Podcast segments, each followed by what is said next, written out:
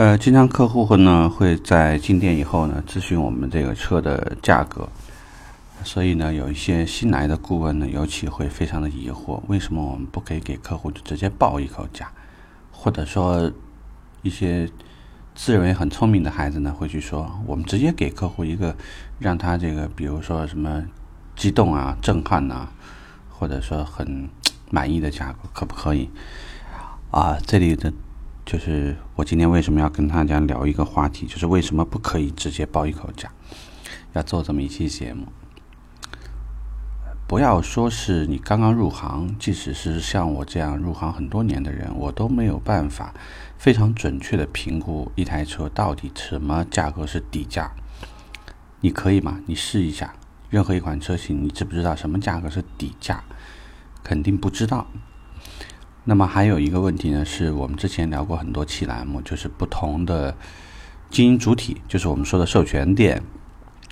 包括代理商，还有黄牛之间，啊，还有一些水深水浅的问题，就是 有没有什么特殊渠道，或者是有一些门店为了释放资金，他会做的一些很短期的这个烂价行为，这个都会带来整个市场当中。不仅仅有那种刻意报低价，招揽客户来以后，再给客户报一大堆，呃，附加费用，就像我们之前聊到的一些什么出库费、PDI 检测费、异地上牌费、代办开票费等等，呃，还会有这个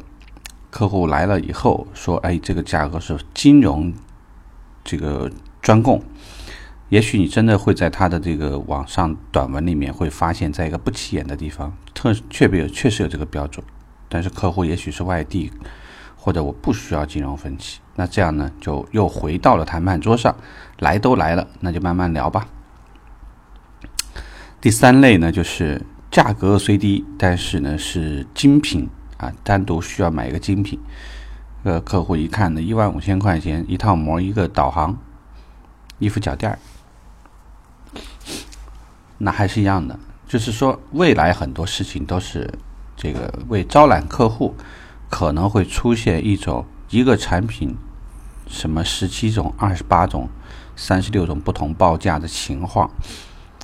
那从另外一个角度说呢，以前我们也聊过一个话题，叫做“谁先报价谁先死”。因为你一旦给客户报出价格，客户到店之前，无非两种情况：一种情况有备而来，我已经对于网上的价格。比较清晰的了解了，所以你报的这个价格虚了，我可能扭头走；你报的价格低了，我可能立马成交。就是不管怎么说，其实你报价的这个人，首先呢就处于了被动。第二种情况是对这个价格不了解的人，他并不清晰你这个价格到底属于有诚意还是没有诚意的价格，所以无论你怎么报价，你用一口报价的形式来做，除非只有几种情况呢？只有第一种，啊，我们现在把你可以一口报价的情况列一下。第一，只针对我已经是高意向客户，说的直白一些，今儿呢我就准备八台车、十台车，我就一口价，你行你立马成交。这个有的时候呢是大型团购会里面所使用的，一口价，前提是对于客户期望什么价格，这些东西呢都有一个都有一个摸底。啊，这个价格不是拍脑白拍出来的。第二，这个车型或者这个颜色我只有一台，我没有第二台，我故意用这种价格，适当的干扰一下我常规车型。